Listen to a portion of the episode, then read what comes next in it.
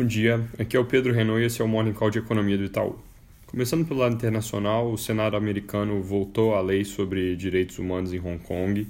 Essa lei prevê que o Departamento de Estado americano verifique uma vez por ano se os direitos humanos estão sendo respeitados por lá, e isso é uma condição para que Hong Kong mantenha seu status especial junto ao governo americano. Como eu tinha comentado na terça-feira, isso tinha potencial de gerar algum barulho com a China e de fato gerou. Eles reclamaram, disseram que vão retaliar essa intromissão, mas isso parece não ter contaminado as negociações comerciais. Na verdade, as notícias mais recentes são de que o vice-premier Liu He disse estar cautelosamente otimista com a fase 1 do acordo e convidou inclusive os negociadores americanos para mais uma rodada de conversas em Pequim. Do lado doméstico, o Senado aprovou na terça-noite a PEC paralela da Previdência. Ela é aquele pacote de medidas adicionais cujo principal ponto é fazer valer as regras que já foram aprovadas agora para governos de estados e municípios.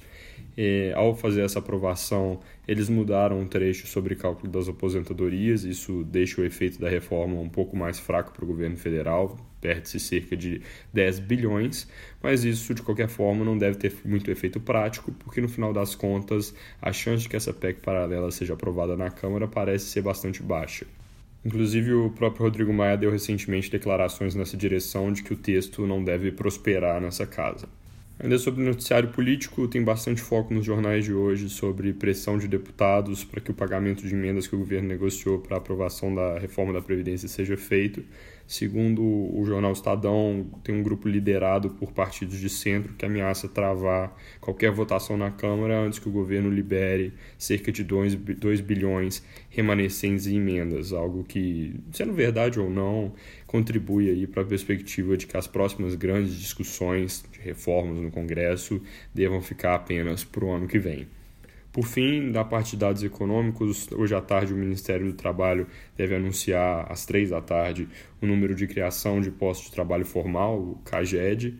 A nossa projeção é que esse número relativo a outubro deve mostrar algo próximo a 65 mil contratações, um número positivo que representa uma leve aceleração com relação aos meses anteriores, esses que já estavam em nível bem melhor do que observado na primeira metade do ano.